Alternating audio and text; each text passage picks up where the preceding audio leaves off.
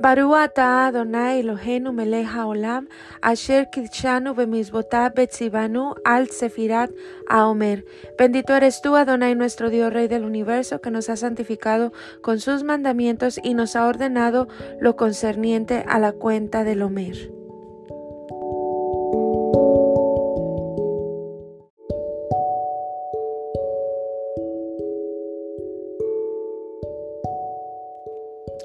Hoy es 46 días, que son 6 semanas y 4 días del Omer, Netzach de Malhut, persistencia y nobleza. La dignidad de una persona y el éxito de un líder se comprueba con su nivel de persistencia. La voluntad y determinación reflejan el poder y la majestuosidad del espíritu humano, la potencia de la soberanía de la persona. ¿Cuánta determinación tengo para alcanzar mis objetivos? ¿Cuán fuerte es mi convicción para luchar por una causa digna? ¿Cuánta seguridad tengo en mí mismo? ¿Es mi falta de persistencia el resultado de mi baja autoestima? ¿Enmascaro mis inseguridades encontrando otras excusas para mi bajo nivel de persistencia? Y el ejercicio del día es, actúa en algo en que crees, pero que hasta ahora te has sentido vacilante. Pega el salto y simplemente hazlo. Hay muchísimas cosas que nos drenan eh, la energía día con día. Puede ser cosas pendientes, no sé, en tu casa. Em, quizá haya algún proyecto que siempre has querido lograr y todavía está pendiente o lo dejaste a mitad. Y lo mismo sucede con los sueños y las metas. Una de las cosas que tú tienes que saber es que todos nosotros nacemos con propósitos, propósitos divinos.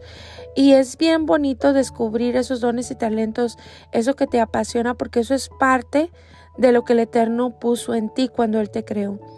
Entonces, hay muchas cosas que queremos lograr, quizás son sueños, metas, cosas que alguna vez pensamos lograr y como no los hemos hecho, son cosas que empiezan a drenar nuestra energía o a desanimarnos o es como un pendiente que tienes en la vida. Entonces, em, hay que eh, planearlo, hay que lograrlo, ¿verdad? Hay que ser persistente.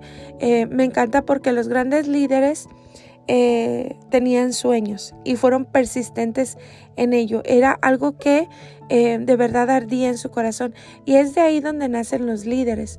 Una persona que no es persistente no puede ser líder. ¿Por qué? Porque empieza algo y no lo termina y va decepcionando gente en el camino. Es bien bonito em, que Dios ponga algo en tu corazón y que la gente crea en ti, que la gente al escucharte pueda contagiarse de esa energía, de ese amor, de esa pasión que tú tienes para lograr esa meta. Em, es bien bonito, pero es terrible cuando te quedas a mitad de camino, eh, cuando no eres persistente y bueno, eso trae desánimo no solamente a tu vida, sino a la vida de los demás que creyeron en ti. Por eso es importante eh, tener la persistencia. Hay una pregunta aquí importante que dice, ¿es mi falta de persistencia el resultado de mi baja autoestima? ¿Qué quiere decir eso? Que claro que sí, el no ser persistente, el dejar las cosas a la mitad, em, son consecuencias, baja autoestima, el desánimo, em, el ser una persona vacilante, insegura.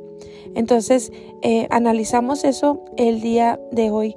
No hay excusas, la vida es una sola eh, no sabemos si vamos a estar mañana. Entonces por eso es importante que si hay algo en tu corazón que no has logrado, que tienes pendiente, eh, veas la manera de lograrlo. Estamos a punto de cerrar un ciclo ahora en la fiesta de Shavuot. No podemos volver a repetir los mismos ciclos ni volver a repetir los mismos eh, dilemas. Por eso es importante que hagamos los ejercicios del día y de verdad analicemos el corazón en la cuenta Omer. Eh, viene este día tan importante lo que es Shabbat, que es como eh, si fuera una boda.